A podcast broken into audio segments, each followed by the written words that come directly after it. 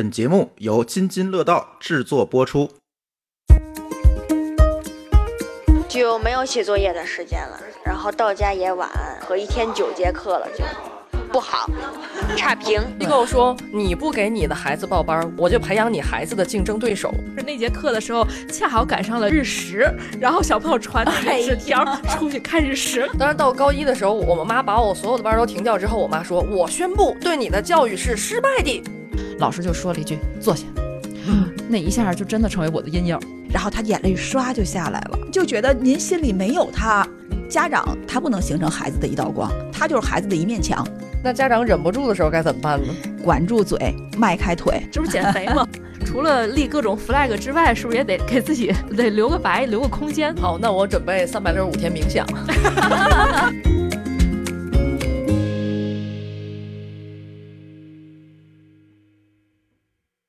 大家好，这一期原汤化原食儿，我们终于要聊一聊双减了。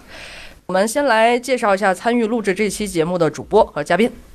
大家好，我是自己没上过培训班，坚持给孩子留白的阿福。嗯，大家好，我是原本以为双减与我无关，但后来发现其实与人人都有关的一姐。嗯，大家好，我是报班八小时不如一个四十五分钟的小黑。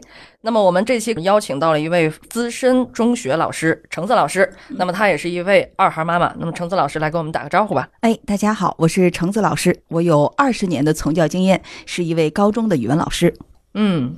呃，马上这个年后啊，像全国各地没有疫情的这个城市呢，中小学就要陆续开学了。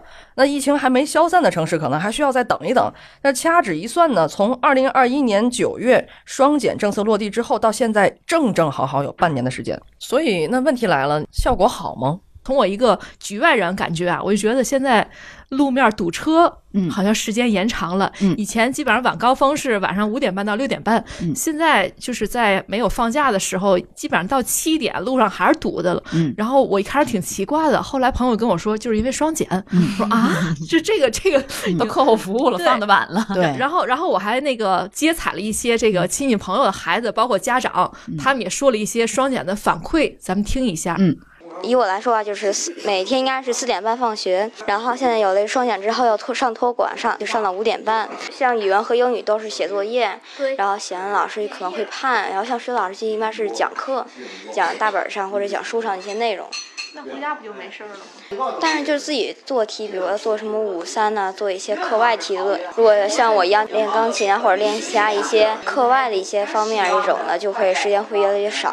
在学校还是没有比在家里好。到后面老师晚自习的时候就加课了，就没有写作业的时间了。然后到家也晚，和一天九节课了，就不好，差评。打好了基础是很重要的，但是你从这阵儿就开始进行双减以后，孩子以后会是在一个会有一个大的竞争啊，所以我对双减不持支持态度。呃，就是我介绍一下背景啊，就是呃，是因为双减落地之后，他对课内是有要求的，就是要求，比如说过去可能是三点半或四点放学，对吧？嗯，高中的时候是五点多放学，嗯，然后现在要求就是延长他在学校的时间，然后学校习什么的，对，学校来给他们提供一些课后服务，嗯。嗯，所谓课后服务，比如说可以这个留同学们去上自习呀，或者是一些土素质拓展类的一些课程啊之类的，因为。学生每个学生的情况不一样，有的孩子呢是非常清楚自己在家里面没有什么学习效率，所以他就会觉得，哎，我是纯自习吗？我在这儿，老师他就问老师讲不讲课，然后呢，这个老我就跟学生回答，就说当时说的就是我们不讲课，不讲课，很多孩子就举手了，我报名。那还有一些同学说啊，不讲课，那我就不报了，我就。把这个数据统计上来，学生就开始准备九月一号那天的这个课后托管。学生当时因为每个班报的人数都不多，所以呢就把学生合到统一的教室里面，由老师统一管理，他们上自习。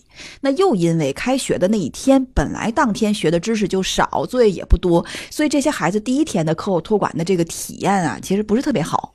他就会觉得我我这一天好像这个晚上我在这上了一个多小时。我我我没除了写完作业之后，剩下的时间我就很尴尬，不知道该干什么。当然，当时我也在场，我还提醒孩子们，我说学校这个有很多图书角里的书啊，您可以这时候拿书来看一看。明天咱们在上课后托管的时候，就可以把那个题拿出来自己再做一做。这看来这孩子们作业不多呀。那开学第一天，哦嗯，对，什么也没讲，老师们基本上第一天都是叫起始课，啊，然后给孩子说这学期的基本的安排呀什么的，再加上呢，我们的这个叫什么习惯吧，一般在开学的第一周不会把作业量留的太多，哦，嗯，原因就是担心孩子这个假期综合症啊还没适应一下 对，还没有过去，哦，还有这个规律呢。对，所以然后呢呃，嗯强度不会太大。那么接下来到第二天的时候呢，我们就希望就是可能让更多的同学这个这个就是。都别上，这能说吗？能说呀，咱咱就聚焦在某一个孩子吧，是不是有一些特别有主意的孩子，确实也不想上啊，或者是啊，对，就是班里面就会有一些孩子就在统计啊，因为这个我们要不断的去统计孩子的这个对课后托管服务的这样的一种满意度，呃，随着满意度的情况，他可能选择上或不上。那么有一些孩子呢，就表示。特别不愿意上，那么他们的理由很多啊，比如说第一个理由就是老师这个学期本身就天容易黑的早，那我家要去外环以外啊，然后我在市里上学，那我每天晚上走的时候，那就是外环线会有很多的大车，那我晚上走天又黑，又没有人来接我，我的安全怎么保证？那么还有的同学会提出来，就说老师我在家里面学习效率也很高。我为什么要在学校里面上课后托管的服务？那还有的孩子就会说，说我爸妈对我学习没有要求，你们就不要有要求了，躺平，就是 人说没毛病，没毛病，就他不想上啊，不想上。有的时候，因为有的时候课后托管服务的时候，老师要去讲一些就是比较经典的一些练习题当中出现的问题，那要不上的话，他后面再去讲。就是确实是会影响这样的效果。有一个很典型的例子，就是我我们班里面有两个学生不上课后托管。我有一次晚上课后托管的时候，就在给他们讲这个中国古代诗歌的发展史。这个发展史里面的内容和他高考的时候去知人论事、去了解这个诗人在不同时期的创作和他的基本的思想感情有很重要的关系。那么这个内容呢，是在一道题当中发现的。所以学生来某一个学生来问我这道题的时候，我就说：“我说行，我说那咱们就就着这个呃知识点，我们把这个内容讲一讲。”我讲到一半的时候，忽然间想到有两个人不在。啊啊！然后这个时候我赶快补救，我就拿出来我的手机，我说我给这两个人录，我又重新讲，因为担心这两个孩子这个知识点会漏掉，怕他们俩遗失了。所以后来，你应该把他们俩劝来上来。啊，劝不动啊。所以所以 后来上这个课后托管的学生是比最开始要多，还是要多要多，因为就是他们这两个学生是比较。真的非常坚决不上的啊，然后他们不上的这个就是想法，其实就是对他自己个人的时间的这种保护。嗯他真的就是觉得上这个课后托管服务了，就影响到我自己的时间规划了。嗯呃，而且这个不上课后托管的这这个这两个孩子，不是班里面的成绩差的，当然他也不是最拔尖儿的，是比较有主意的啊，就这种。尊重他的选择啊对对对尊重他的选择啊。可能我在语文上我少了两分儿，但是我可能在数学上我涨了二十分儿，我不想在这两分儿上纠结，我想去要那二十分儿，就无可辩驳的理由。嗯，还有的这个学生就是他看到了别人的这样的一种进步以后，他就会发现哦，有因为有的时候我们可能会说啊，昨天这个知识点我们昨天晚上课后托管的时候讲过啊，大家还还有印象吗？可能班里面就会有几个孩子站出来说，我我来重复一遍，我来重复一遍。那没上课后托管的孩子。他内心就焦虑了呀，他就会觉得那我还是上吧。我想问一下，就是呃，双减之后，可能学生还是焦虑的，嗯因为我们提双减，实际上就是减想要降低过去的那些焦虑。嗯。那家长我不知道现在还焦虑吗？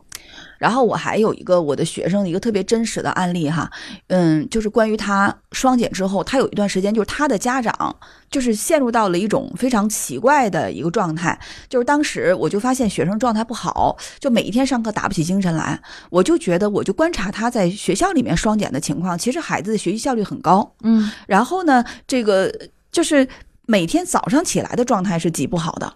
我一开始以为就是他是个夜猫子型，就越到晚上越兴奋。后来我就发现他的情绪也特别激动，就遇到一点点小事，他马上就会表现出来特别大的反抗。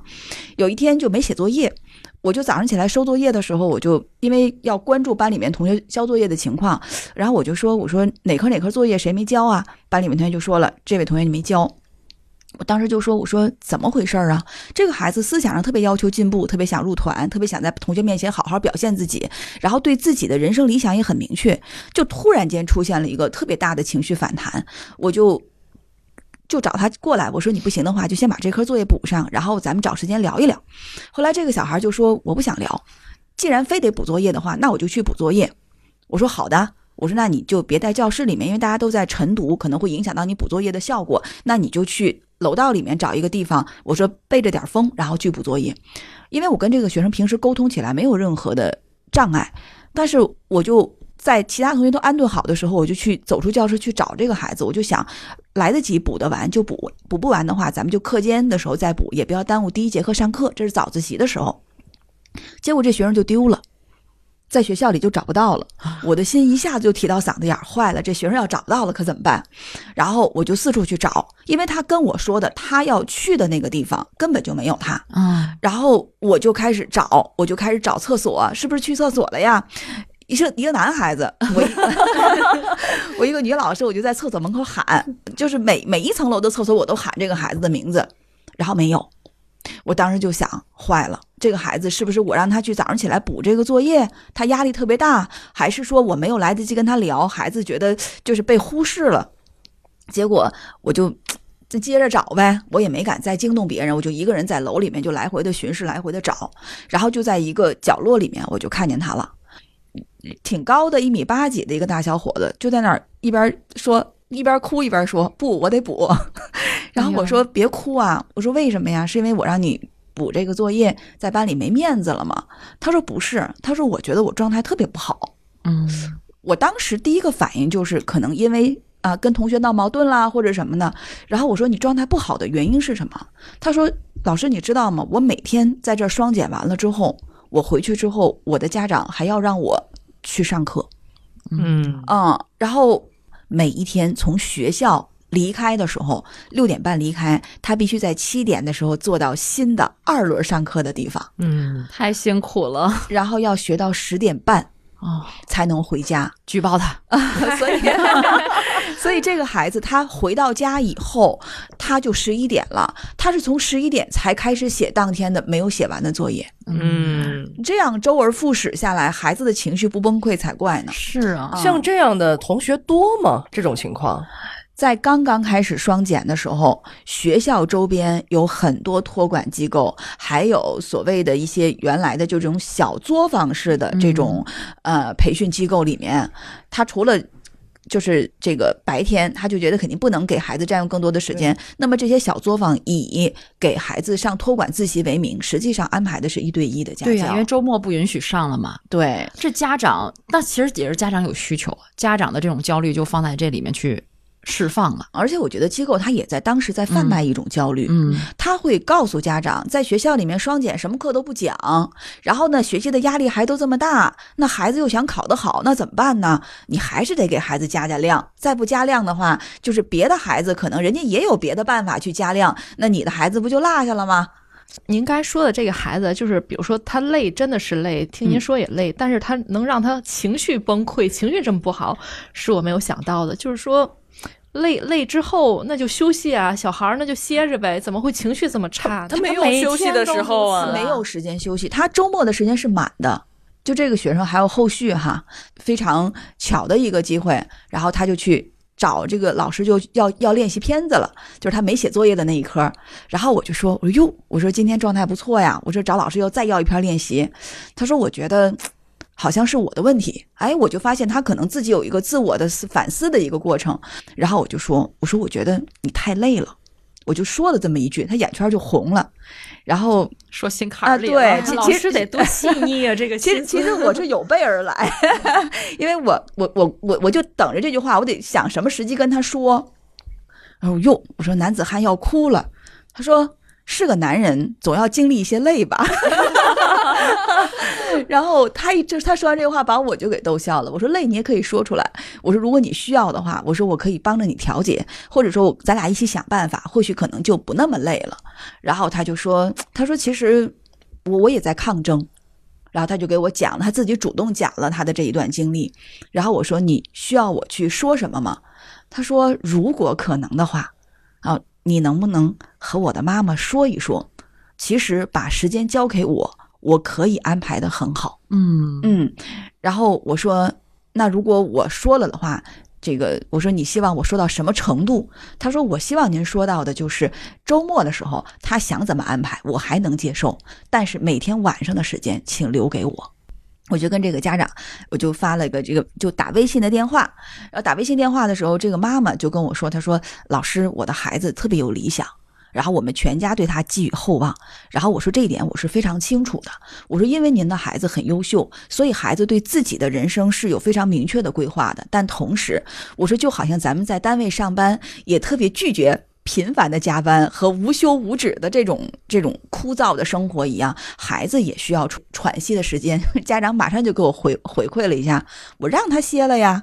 您是不知道他在家里面那时间浪费的。我要不是因为他在家浪费时间，我不会让他晚上出去学到这么晚的。他妈妈跟我说这个话的时候，我就知道家长可能在这个问题上很敏感。然后我就说：“我说确实，我说您让他出去学，是因为您觉得他学习效率低下。我说，但是您总是这样高压的，希望他按照您的结果，有可能最后会给他造成不必要的心理压力。这个事儿可是不可逆的。嗯我说您考虑过这个问题吗？我说孩子都养的这么大了，马上就高考了，马上您就看到曙光了，孩子这根弦儿要是崩了，您说怎么办？”然后他妈妈就很紧张的说：“老师，我的孩子是不是在学校有异常？” 哦，然后我当时就说：“我说其实目前还没有啊，但是保不齐就是人在长期疲劳的情况下会出现一些情绪上的暴躁。那么一旦他形成了一种不跟别人交流的这样的一种极大的焦虑的话，如果他在导致，反正就怎么讲，我也动用了一点小伎俩吧。我觉得该吓唬也得吓唬吓唬。我说到那个时候，那根弦要是崩了。”我说您可能就只能用药物来解决了，他妈妈就害怕了。他妈妈就说：“那您有经验，您您接触了这么多学生，有没有这种需要后面药物调节的？”我说：“还是有的。”给妈妈吓的。但这确实是事实，是有啊，确实是。所以给家长讲的时候，他妈妈就说：“那我下一步该怎么办？”我说：“您这样，我说咱们啊，我说我也我负责跟孩子谈，咱们从现在开始停掉他晚上六点半以后的课。”咱停停一个月，我说一个月之后，如果孩子的成绩下降了，那么这个我负责拿出我的时间精力，我给您孩子补课，弥补一下您的精神上的和身心理上的这样的损失。我说如果一个月之后您的孩子状态变好了，我说咱们就让孩子学着，就是支持他能够重新自己规划自己的时间。然后他妈妈就说半个月行吗？好家伙，这也太不放心了。对，就是他就会觉得不行。然后我就说，那半个月就半个月，因为这个时候也不能把家长逼得太紧，我也不能把话说得太满。说实话，就是后来人生就一次嘛，您不可能去实验这件事儿。对，而且对家长来讲，他对老师的这个信任其实不是百分之百的，他也打问号的。所以这后来我就跟家长聊完了之后，我就又跟孩子聊。跟孩子就就得卖惨呀，对吧？就得跟孩子说，我已经把大话说出去了，我已经把这个所有的这些事儿都给你提前准备好了。但如果你回到家以后还没有效率，我说那下次。你妈妈再也不会接我的电话了。谈判专家，你对就就得来回的这样说。就是其实我在努力的去达成一个能够让双方都双赢、亲子之间重新建立信任的一个机会。嗯，那这个孩子半个月就是每一天都列计划啊，把这个每天我每天晚上回到家我要他干什么干什么，然后写完了我要挑个勾，然后他要拍成照片发给我。然后每天我跟他说，你就十一点睡觉，因为十一点之后睡觉对身体不好。然后他就十一点之前把这些事儿都干完。他干不完，他跟他妈妈说，第二天早上起来早叫我。然后半个月之后执行完了以后，他虽然说没有没有考试，没有测试，但是孩子的这个学习的状态就会很好。他在家里面，他妈妈就觉得，哎，至少比他上之前上一一对一的时候那个效率要高得多。但是他妈妈是这么跟我打电话的，说尽管如此。但是，我觉得如果再有一对一，可能效率会更高。就是家长又还不是一个 happy ending，我一直等着结果呢。真实，对，就是他完了以后，他还是不满意。他没有看到一个测验，或者没有看到一个成绩，他心里就没底。嗯，我说，我觉得对于孩子来说，他现在最重要的是，他通过这半个月，他学会了规划他自己，他学会了调整他自己。我说以后的人生路，您陪不了他，这机构老师也陪不了他一辈子。但是他如果学会了自己规划，提升了自己的效率，其实这是对他一生非常有益的事儿。是啊，嗯，反正后来吧，这个家长慢慢的，这个孩子也也就不上了，就坚决不上了。然后呢，成绩上呢，这个孩子学习状态也很好，让妈妈也没有再坚持。就是尽管他给我打电话表示了对我这个行为的质疑，但是后续也没有再给孩子接着去上那个一对一。所以就通过半个月吧，我们之间的这种较量啊，还有几次电话的这样的切磋。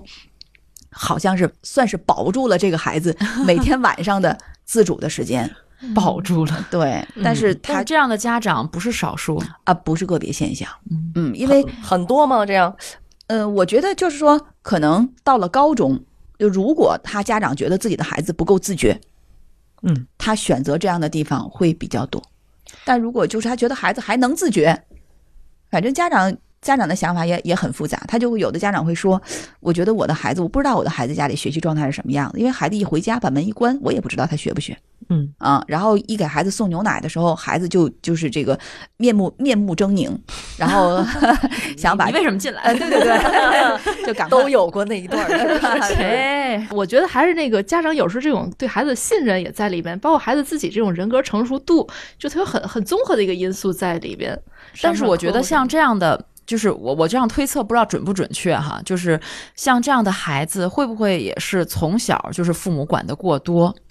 就是他从小的这种学习经历，往往都是家长给他安排的过多，他没有从该。你看，他不应该到了高中以后再去自己控制自己的时间，自己去管着自己。嗯他应该从小慢慢一点点，家长放手引导他。他从很早的时候就建立了自我规划时间的能力。好像大部分孩子都是这样的吧，尤其是被家长安排去上培训班的孩子，都是都是这种。但是又说回来了，看像我们这，比如说八零后吧，嗯我觉得那个时候的家长并不像现在的家长管的那么多。对所以我们相对很早就能建立自己规划自己时间的能力。大部分的孩子能哈。嗯，你你想说什么？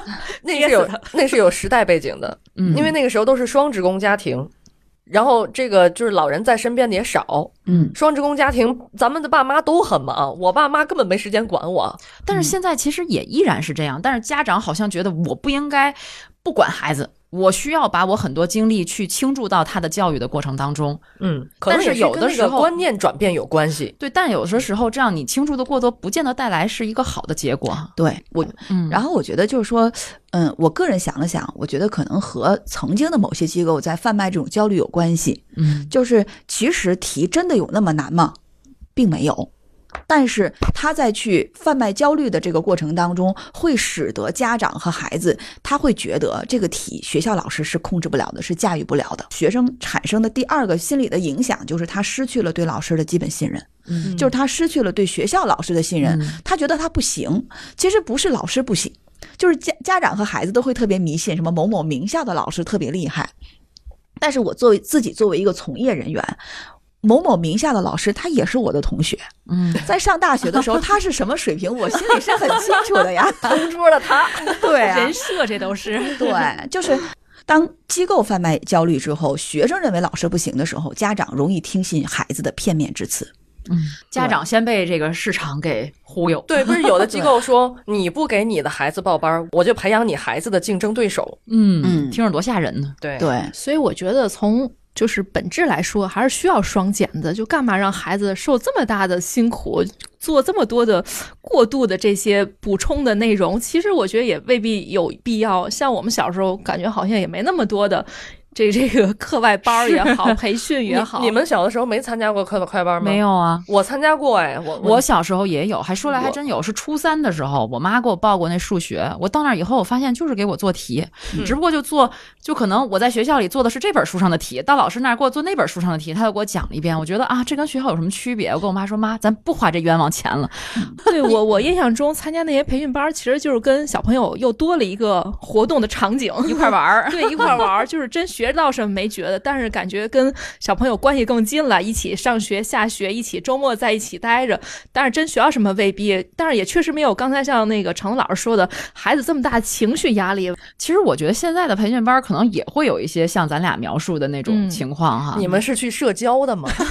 高手，就是报了个班，然后去交朋友去了。我你知道，我现在印象最深就是我初中时候上一个课外班，就奥数班，但那课我一直没好好听，唯独有一节课我印象特别深，不懂吧你？就是 不要揭老底，唯独有一节课特别深，就是那节课的时候恰好赶上了那个日食，然后小朋友传那个纸条出去看日食，看日食，然后就举手，老师我要去厕所，一姐就是闲板儿去的。我那会儿也报了，我那会儿报了有奥数班。小学的时候我多，我当然我比你们小嘛，哎呦，小不了，就是我是学过奥数班，然后后来报过那个呃，初中报过数学班儿、物理班儿，还有啥来我都忘了。然后到到了高一的时候，我几乎全停了，因为我到高一的时候突然之间发现到了学习的诀窍，就是刚刚我一上来说的，啥诀窍？就课上四十五分钟。没错儿，真的就课上四十五分钟，就是最最简单的，你就跟那四十五分钟就可以了，你不用去花更多的时间成本去去再去搞你说的太对了。所以我就是就是用这个每堂四十五分钟，然后自己从学渣变成了学霸。你看我我们我们把这个秘诀都给大家公开了。对，我觉得这是一个过来人。我们作为过来人，我我真的觉得，于我来讲啊，于我来讲，报班没有用。但是实际上，我的发小曾经说过，他现在华为。当时我们一块儿上的数学班，他说对于他来说就有用。嗯，但是我觉得至少那个时候社会上，包括家长没有那么焦虑，嗯，不像现在这种气氛就是这种感觉。你看咱们这报班经历，其实就得慢慢就给卷起来了。对嗯到小小到小黑那代就开始有点就开始有点卷卷了。对哎但是我们那会儿还没有那么那么焦虑。当然，到高一的时候，我们妈把我所有的班都停掉之后，我妈说：“我宣布对你的教育是失败的。”然后她宣布完了以后，我就开始好好学习了。逆向教育，这是 对，所以你看。橙子老师，你看这个双减吧，它还是从现在从时间上来看，等于你这个一个学生来讲，你的时间表要重新排了，对，对吧？然后你的这个整个的学习的，也就是空间结构也要重新排了，对，有更多的时间是回到了学校。然后我在跟踪学生的时候，我就发现哈，就是真正的那些，呃。发展的比较好的或后劲儿比较足的，往往是家长在孩子比较小的时候就选择放手的，不是说大撒把，不是我什么都不管，把孩子给老人，不是这种，就是他的这种放手，其实是告诉孩子方向是什么，然后呢，他会适当的给孩子纠偏，然后这个给孩子做榜样，这是这样的家长，他的孩子后劲儿就会很足。第一个，他知道我靠不，就是我我我指望不上啊，我我的爸爸妈妈只能给我一个方向性的东西，然后我只需要跟着他的脚步往前走就行了，因为父母已经活成了孩子心中的一道光。嗯啊，所以他就顺着光的方向去就 OK 了。其实就像刚才这个阿福说，像一姐和这个小黑说到的，就是。您们的家长，包括我的家长，就是在他们年轻的时候，虽然都是双职工，但他们每一个人都非常明确的知道他的他的下一步往什么方向去。尽管某某一个人的可能父母啊，一开始可能是个工人，可能到退休的时候他还是个工人，但是他即便是工人，我要把我这份工作做好，这就是我的目标感。嗯，那么在这样的目有目标感的这样的一个驱使下，他的孩子看到了，哦，那我知道兢兢业业也是我应该干的事情，我应该在规定时间内把我的事情干好。那么现在的这个家长呢，就是他也会有目标感，但他不会跟孩子沟通，就是他的工作内容变得复杂了，所以他可能回到家很少会跟孩子谈我在单位里面的一些事情啊，然后可能会很少和孩子说，我我得我得现在赶快去加班啊，怎么怎么样，跟孩子更多的就是零交流。所以当家长他很迷茫的时候，那么第二类家长就产生了，他不能形成孩子的一道光，他就是孩子的一面墙。我逼死你！我刚才想说有一种爱叫做放手，看来现在不是这个对，就有的。有的家长不敢，他就会觉得我自己的生活没有光，嗯。嗯，那我要给你凿个光出来。嗯。他不管他凿的这个方向对不对，他就跟孩子说，专家说了，光在那里，你就你就去追就好了。真的，其实其实要这么说的话，其实做家长就像你说，不是大撒把，就像是孩子那儿干什么，你不是说你完全不管，对而是你用膀胱一直在看着他啊，对吧？旁的是余光，我故意说的，你用你用余光一直在看着他，如果他走的方向不对，你可以稍微过去，哎，给他领领路，嗯对对指指方向，对而不是一直牵着他的手，哎，我带你到这儿去，我带你到那儿去，对是吧？还有，我觉得就是我经常上课也跟学生讲一个问题啊，这也是我的一个思考，很不成熟哈、我觉得就是不知道从什么时候开始，我们的课堂教育更多的教给学生是什么，教学的任务在这里，教学的节点在那里，在任务和节点之间，我们没有时间。我们要想让学生听，学生就没有练的时间；我们要想让学生练，学生就他没听，他也没办没有办法练，所以我们就要大量的讲。那在讲的这个过程当中，学生不需要思考，或者说他没有时间思考，他可能这个时候有个学生举手了，他说了一个错误的答案，那么我们就会觉得我还要给你纠偏，我还要给你分析，我还要告诉别其他人千万不要按照他错误的思想走，那么这个无形当中就完不成我这一节课的教学任务。嗯，那于是课堂上更多的是什么？我就讲是什么，它这个这个这个点，它可能涉及到答案有哪些种？你就在考试的时候选这其中的几条答在那个答案上其实这也就是高考的那个终极的诉求啊。对，导致的，对吧？导致我们课堂需要这样教学。那那其实我在想，那这样的话，其实课外班完全可以多做一些告诉孩子们为什么的这样的探索。哎，其实其实这才是一个好的补充，对吧？对，我同意您的观点。有的时候我看这小孩儿，就每一天我就问我的学生，我说你每天晚上都干什么？他说刷抖音呢。我说你为什么要刷抖音呢？抖音特别了解我的心意。就是每当我去看抖音的时候，当我看到一个明星的这个资讯的时候，我再往上一滑，出现的还是这个明星；我再往上一滑，还是这个明星，或者是这个明星的周边。他说多神奇！这是一个高中学生他会说出来的一个话题。然后我跟他去聊的时候，我就说：“我说其实他抖音背后是什么？是 AI，是大数据，是他非常了解每个人的这样的喜好，会根据你的喜好去推送。在这个过程当中，别人都帮着每都帮着我们去思考好了。”他能够了解我们的心意，但我们却不知道他的套路。我说这是一个多么可怕的事情啊！然后我我后怕的事情是什么？我后怕的事情是，当越来越多的这种是什么不断的去侵袭到这些中国未来青年的头脑当中的时候，当他们越来越多的接受了这样的一种是什么，而且习以为常，不想再去问为什么的时候，那么将来谁来问为什么呢？嗯我们聊回来啊，聊回来。我觉得就是我们从双减聊到了教育，嗯嗯，其实我觉得双减啊本身的初衷还是好的，就是刚才我们聊了这么多，我觉得初衷还是好的，但是好像效果不尽如人意。我觉得效果不尽人意，就是因为这这当中有太多的人物之间的这个关系在这当中拉扯着。我刚才听橙子老师说，就这个孩子被他妈逼着上这课的这事儿，我就觉得特别替这孩子心疼。嗯，我就想，如果要是天天逼着我、呃回家以后还继续上班，我觉得我就受不了了。对。啊、我我感触特别深的就是我在那个上个学期参加了一个培训，然后这个培训的时间是周末，然后呢，我除了星期一到星期五上班，然后这个培训是星期六、星期日两天，我上连上了八周，上到第三周的时候我就受不了了，我就觉得。我突然间明白了，就是学校里的孩子为什么他现在会有一些比较暴躁的情绪，因为他就像一头驴，这个 比喻太惨了。一直闭着眼拉磨呀。看不见光啊，就是也不我我就说我自己吧，对吧？嗯，我觉得我自己当时就俨然是一头驴啊！我就被戴上了眼罩之后，我就在不停的拉磨。我不知道我这个磨，我我拉多少这个事情才叫一个结束，所以我就只能在那不停的转。但是呢，这个时候主人也不给我吃喝。这种所谓的吃喝就是喘息的时间，因为吃喝它要停下来吧，就没有停下来的时间，所以我每我每一天都在盼盼什么？盼我这个培训的八周什么时候能结束？但是尽管我知道这八周结束之后又会有新的工作到我的肩上，但是我就觉得我还会盼到这样的一个间这个间歇点。嗯，可学生不行，学生现在就是在没有双减之前，他就是一到五，一到五完了之后，他的六日是满的。有的学生是双减之后，就是即便是他参加了双减之后，他的六日也是满的太可怕了。啊，所以他的这种心理上的压力和焦虑。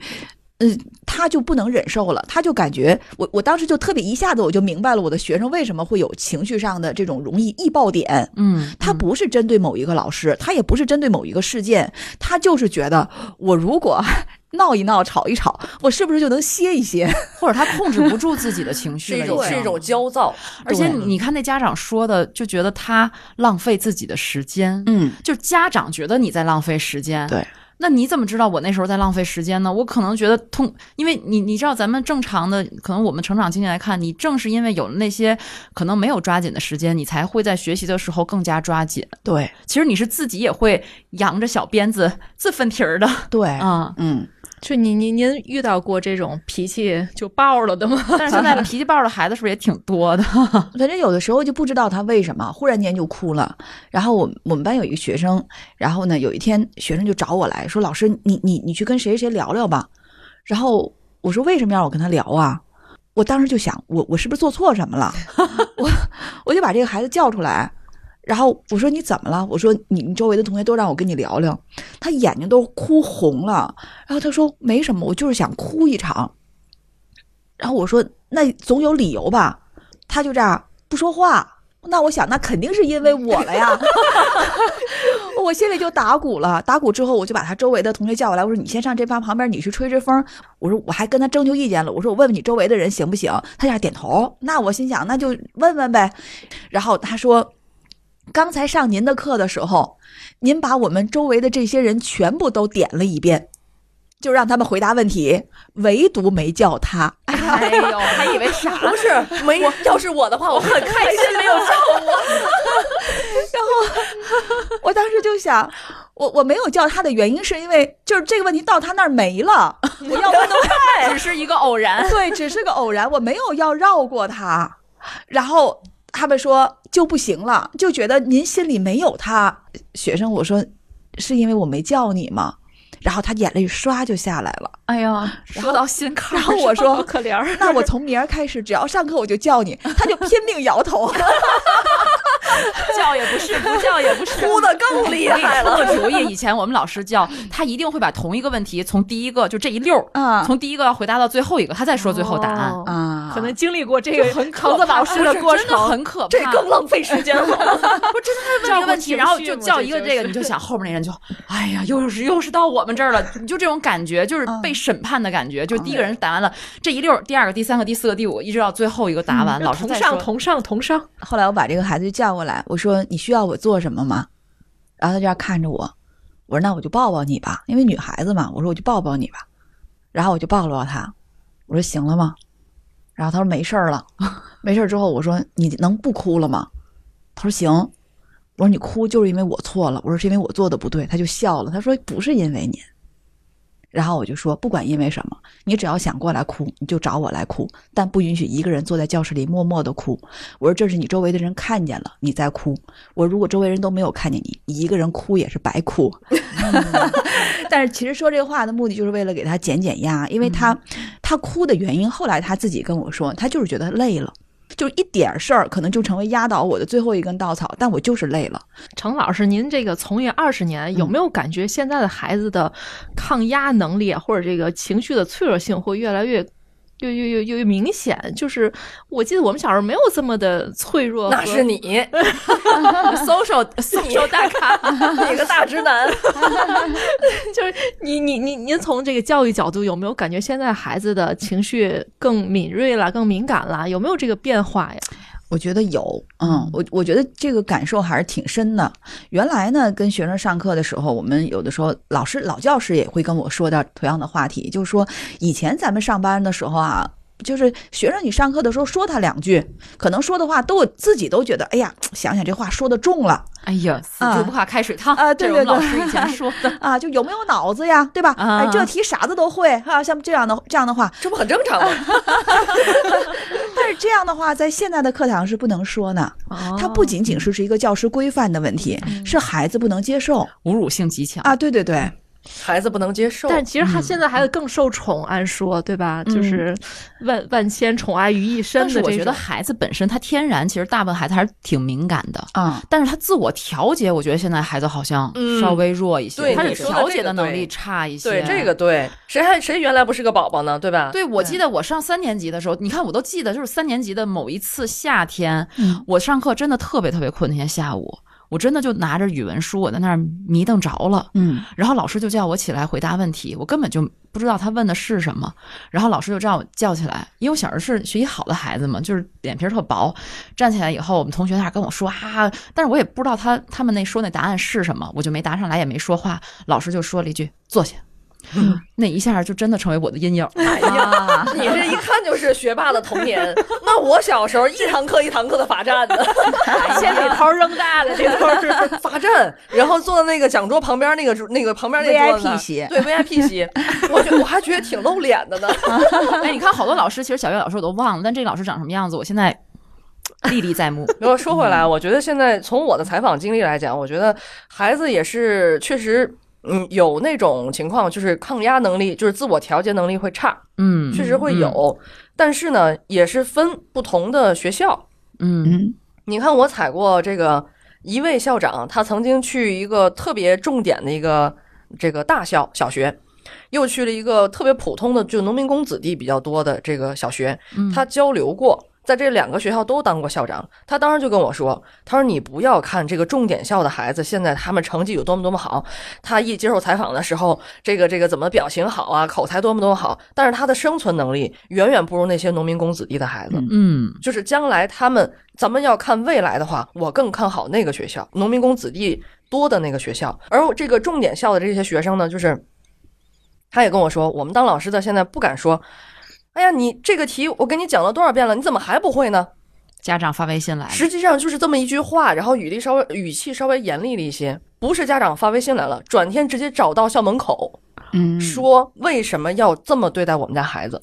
天哪！所以说这是保护还是伤害呢？也不好说了，是吧？对呀、嗯，我觉得对于孩子来说，其实现在我们常说有情商，还有一个词叫逆商，就是孩子的抗挫折、抗这种抗压的这种能力，它相对变差了。其实更应该去反思的是我们的这些家长们。当然，教育可能也有他自己教育的一些问题哈，但是从家长的这个角度来讲。我们的孩子为什么会变成这样？我们不希望我们的孩子只是止步于成绩好，我们更希望他将来走向社会的时候，他是一个非常健全的，是一个健康的这样的一个孩子。所以，是不是孩子只能听好话，不能听坏话，或者是就像刚才阿福说的一样，他面对这些可能。呃，让他觉得不舒服的这些话的时候，他内心该如何去调节？家长应该把这个方法，我觉得更多的去告诉孩子。我们家二女儿弹琴弹得不错，然后呢，弹钢琴也喜欢弹。结果我妈妈就经常会说说，你看，这就是咱家的钢琴家。每当我妈说到这句话的时候，我就觉得前就就就有点这个黑条儿对黑线，我眼前就就真的是非常的，怎么讲？我我内心还是很很拒绝这样的称谓的，因为。他在小孩子在小的时候，他是没有办法判断他自己的钢琴弹奏的水平的。他弹琴的初衷只是觉得我喜欢音乐，但是从喜欢音乐到取得巨大成就的钢琴家之间，这是一条漫长且充满荆棘的路。但在姥姥的描述下，好像一蹴而就。这样的错误的意识，接下来它随着年龄的增大，曲子变难了，包括他的竞争者慢慢浮出水面之后，他一旦出去去在别人面前有一个较量的机会的时候，他第一个感觉的就是我好像很不行，他不能面对这件事情。那反过来说，我我就觉得从家长的角度来讲，那别人说两句，说两句就说两句，嗯，那怎么样帮着孩子去调试，让孩子能够积极的去面对不同的来自周围的不同的声音、不同的评价？我觉得这对孩子的成长是非常有帮助的。我们家大女儿曾经在上初中的时候发生了一件事儿，我也今天特别想讲一讲这个事儿。她上了初中之后，有一天回来跟我说，她说：“妈妈，我觉得我没有朋友，我是一个多么孤独的人呢、班里面同学都是有好多朋友，然后我在小学的时候也有这么多朋友，怎么我到了初中之后，我发现我竟然找不到一个我真正喜欢的朋友？我也发现谁谁谁谁谁谁他们那个圈子我融不进去。我说其实每一个人出生的时候都是一个人，朋友就是我们在这一个列车上可能会遇到的某一个上车的人。但是他上车之后，不见得他不下车，你也不能吊着他跟你一辈子在这个车上混。你要允许他下车，你要把车门打开，每一次停靠的时候都有人上来，每一次停靠的时候都有人下去。如果这个车上没有人，只有你一个人，你只是维持了你出生的时候的基本状态而已。哎呦，所以有哲理。其实我我我就我就跟他讲，我其实对吧？所以没有人说我跟谁是一辈子的好朋友。我说你如果遇到了真的，你能够觉得，哎，一个好朋友跟你特别特别好。我说你努力的跟他两个人共同进步，向着共同的方向一起去奋斗就好了。在这个过程当中，也可能因为一件事情，你们两个人就不再成为好朋友了。但是你回头看，你跟他在一起成为朋友的那段时光还是很美好的。你是喜欢和他在一起的时光，而不是喜欢他。我说你要想明白，他也是喜欢他认识的时候的那个你，也不是因为喜欢百分之百的你。再加上他自己后来交友的时候，慢慢他长大了，他就说：“他说妈妈，其实一个人最好的朋友就是自己。”我说：“你是自闭了吗？” 然后他说：“没有。”他说：“我觉得有的时候我的朋友是书，有的时候我的朋友是真人，有的时候我的朋友是自己。他们每个人都有自都有他们在我生命当中扮演的不同的角色。”他说：“其实我内心要是丰富了，我就不再害怕了。”嗯，哇，有这样的家长好 幸运呢，小朋友。对呀，但不是所有家长都能给孩子这样好的引导的。对，开学了，双减还是要继续的。嗯，就是不管这这半年我们各方对双减的这些政策的落地，对双减的实执行有多么的不适应，嗯，但是我们还是要接受这个现实。你说这双减吧，嗯，你减了之后，家长他还是想给他补课。对吧？他还是想把他的时间填满，嗯。但事实上，比如说从您教了二十多年的这个经历来看，那到底是不是成绩才是一个人最后，咱也别叫叫成功吧，或者做真正作为一个对社会有价值的，或者实现了个人的价值，嗯，也实现了他的社会价值。您觉得关键是什么呢？真的是那些学习好的人都达到了这样的一个结果吗？真的不是，就是我有一年看了一个报道哈，就叫“九八五废柴”。啊，九八五废柴就说那些真正的这个高考的那些大省里面出来的那些天天的呃，作为高考工厂里面被生产出来的那些产品，他真正到了大学之后，其实心里面也有很大的失落。原因就是他好像觉得自己除了学习之外，他可能除了非常骄人的高考成绩之外，什么都没有。那么我去跟踪我自己的学生，我就发现那些真正在他自己。高中毕了业，大学毕了业之后取得了一些成绩的，或很有发展的这些孩子，真的并不是在学校里面成绩特别拔尖的那些。那他们的背后一定是他们的家庭。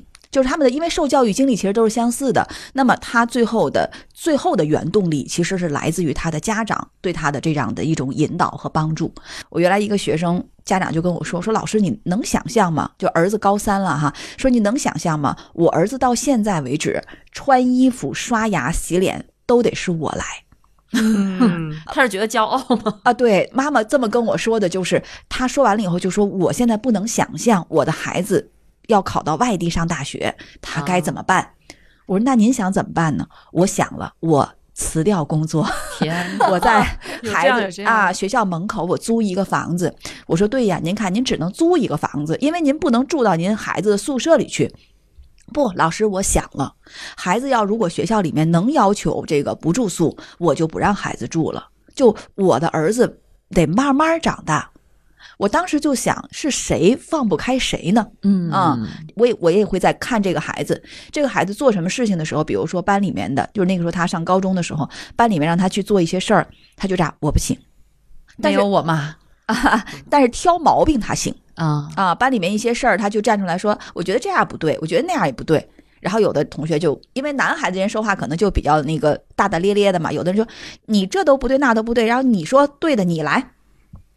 他立即就缩回去了，我不干，没有担当，听上去他怎么讲呢？他在同学之间的人缘也很不好啊。他不好的原因就是大伙儿都觉得他总是用食指来对待很多事情，但是不是伸开手去真正的去干。他是一个叫仰望星空但不能脚踏实地的人，甚至于他仰望星空只是对别人的批评和指点。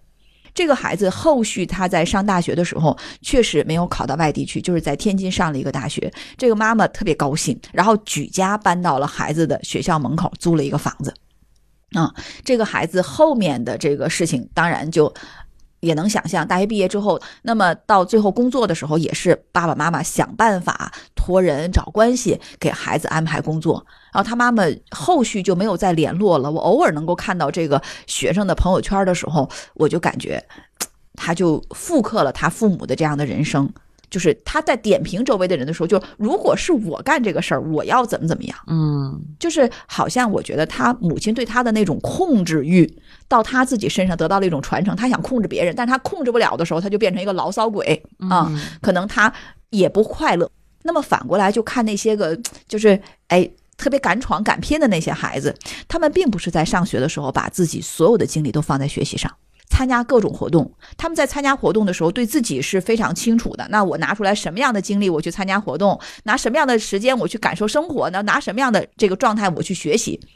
学习我就专注的学，然后玩的时候我就痛痛快快的玩。而且这样的孩子在体育上都不弱，就是他不是哎，我 我举个手啊，女篮女篮亚军，对，就是我我们常常说叫别人家的孩子，其实不是。就像刚才这小黑说的，就是我我能够学得很好，我也能够玩得很好，哎，对对吧？啊，你是世界女篮亚军，大学大学，对，就真正他有生活，他有人生，他也会觉得我人生特别有奔头。可能我我是将我的鸡蛋放在不同的篮子里，而不是把我的鸡蛋放在一个篮子里。嗯，但我觉得听你说这样的孩子，可能他更多的是他能自主掌握自己的对时间也好，选择也好，对对吧？其实我觉得这些家长，我去观察他哈，他也不是说要求孩子必须要把所有的计划全部都做完，就是没做完的时候，家长一定会问你一句：“别后悔啊！你要是没做完的话，你可别后悔。”嗯嗯，那么人，我觉得他从一个不知道自己要干什么，和一个到自己开始有担当的时候，他是需要一个过程的。是。但有的家长就觉得你不行，你放下吧，我来啊！嗯一放下就再也拿不起来了，对其实吧？真的就像你说的，给他一个时间。有时候你作为家长，你就得忍住。啊，对，你你知道我我就举一个例子啊，就是我儿子刚上一年级的时候，他需要有一个适应的过程。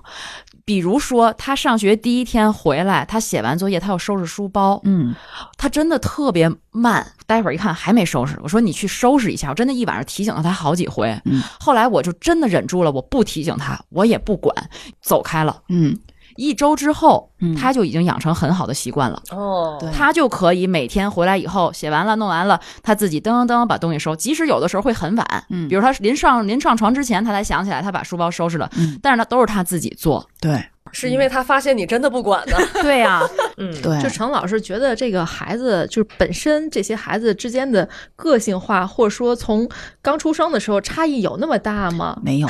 我觉得就是他没有太多的差异，就更多的他就是后天的养成环境对，咱之前总说叫穷人的孩子早当家，就像刚才小黑说的那个校长的感受，他为什么说农民工子弟的那些孩子更容易成功，是因为他的经历、他的经验多于他自己学识，就是说，或者说在某种程度上可能多于他在学识上投入的时间，嗯，这是人生当中的一本一个大课。我们更多的是要解决我们的社会性的问题，我们可能要更生活中的生活当中的一些问题，而这个时候是需要时间的，经验是在一次一次碰壁当中反思蜕变而来的。嗯，其实双减真正落到实处之后，它真正提高了学生在学校里面的课堂效率以后，他拿出来更多的这个时间，是应该让孩子去享受生活，去感受生活。家长要学会给孩子更多的时间、空间，也允许他慢慢长大。那家长忍不住的时候该怎么办呢？家长忍不住的时候啊，我觉得就是管住嘴，迈开腿啊。这不是减肥吗？对，什么怎么叫管住嘴，迈开腿？分俩阶段啊。第一个阶段呢，管住嘴，这也是我这个自己叫叫什么？叫实歪践歪理总结总结的经验啊。瞎说的哈，反正就是跟大家分享。我觉得第一个管住嘴和迈开腿的第一个阶段，就是当我们的家长已经习惯了安排孩子的生活的时候。然后呢，或者我们对孩子本身他的水平，我们觉得他的水平比较低啊，嗯，我们大人成年人可能都已经是二三十岁、三四十岁了，那我们会觉得这个事儿你还干不好吗？当我们遇到想要指责孩子做事情的水平比较低的时候，这个时候更要管住嘴。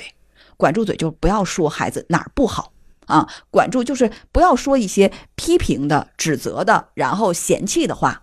那么，如果想说的时候，哎，你怎么这么不专注啊？你怎么这么不那个抓紧时间呢？这个时候，哪怕留一个纸条在这儿，我希望你怎么怎么样，或者你这样的话可能会更好。然后干什么？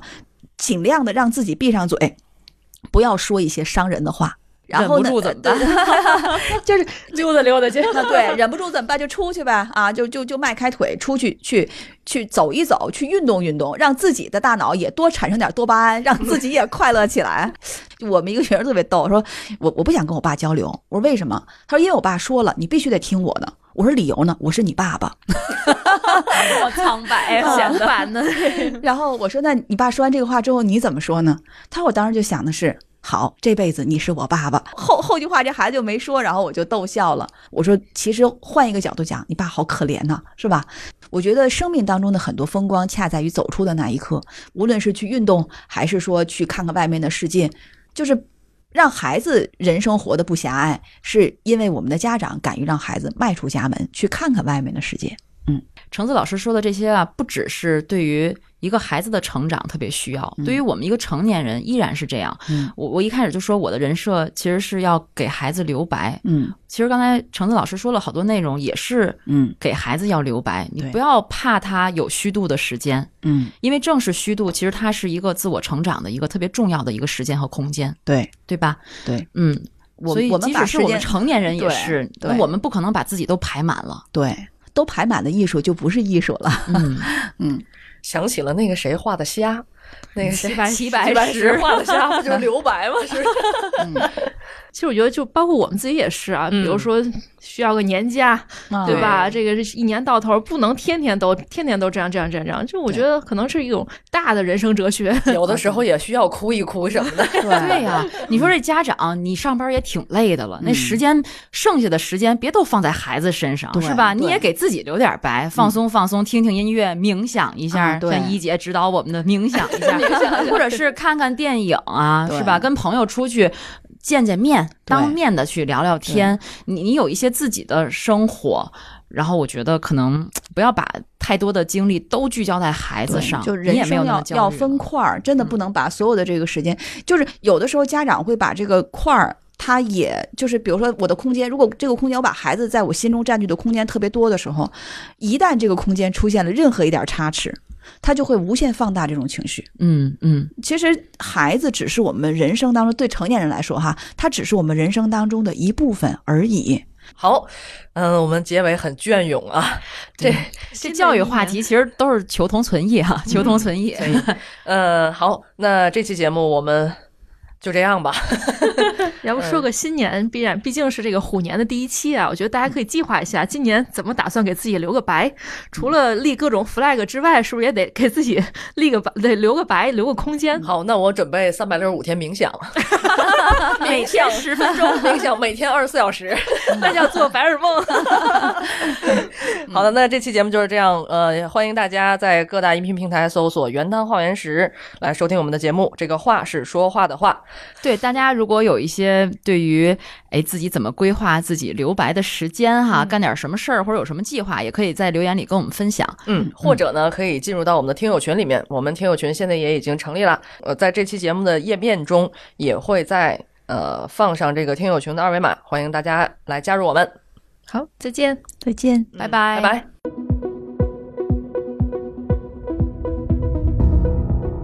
感谢您收听本期节目。本期播客节目由津津乐道制作播出。你也可以在我们的官网 d a o 点 f m 找到我们的更多内容作品。如果您喜欢我们的节目，欢迎在微信、微博、朋友圈等社交媒体转发分享。您的分享对我们而言十分重要。如果您希望与我们互动，可以关注我们的微信公众号“津津乐道播客”，天津的津，欢乐的乐，道路的道。在关注后按提示操作，即可加入我们的听友社群。